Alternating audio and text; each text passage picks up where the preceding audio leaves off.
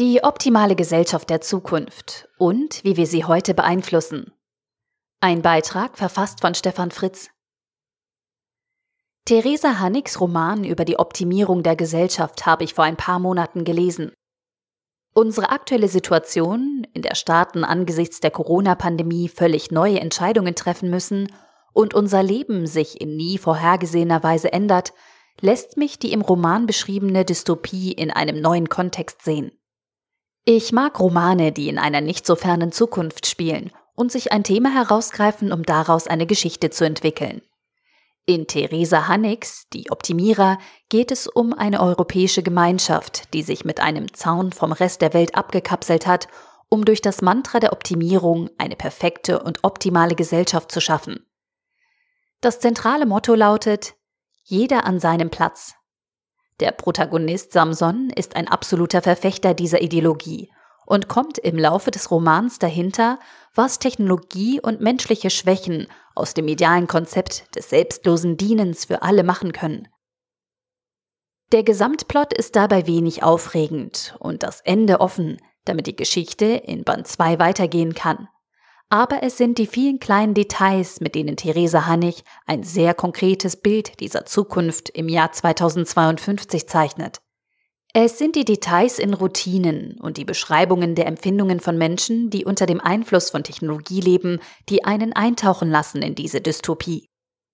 Damit steht nicht mehr die Geschichte um Samson im Vordergrund, sondern die Zeitreise, die wir mit diesem Roman machen können. Eine Zeitreise in eine Welt, in der der Konsum von Fleisch verboten ist, weil die Produktion von Fleisch nicht gut für unseren Planeten ist. In der selber Autofahren eine Ausnahmegenehmigung bedarf, weil wir Menschen schlechter Auto fahren als Maschinen.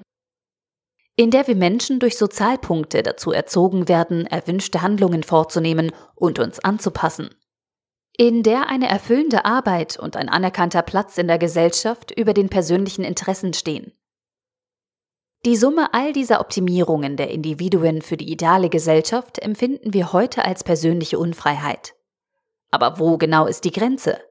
Was geben wir in Zukunft an persönlicher Freiheit auf, um unseren Planeten bewohnbar zu erhalten? Und welche Teile der Überprüfung dieser Regeln übertragen wir an Maschinen? Diese sorgen zwar für Gerechtigkeit bei der Überwachung von Regeln, manifestieren aber unsere eigene Unfreiheit, weil wir keinen Spielraum für eigene Individualität mehr haben.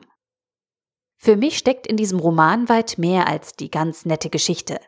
Der Roman bringt unsere Situation auf den Punkt und macht uns deutlich, was wir in den nächsten Jahren als Menschen zu entscheiden haben, im Spannungsfeld von Lebensfähigkeit, persönlicher Freiheit und dem Einsatz von Technologie. Mit den Erfahrungen, die wir als Menschen und als Gesellschaft in diesen Wochen aufgrund der Corona-Pandemie machen, werden sich unsere Prioritäten hinsichtlich der Bewertung von Technologien und Erwartungen an Gesellschaft und Staat deutlich verschieben. Wir sind plötzlich bereit, uns in unserer persönlichen Bewegungsfreiheit einzuschränken.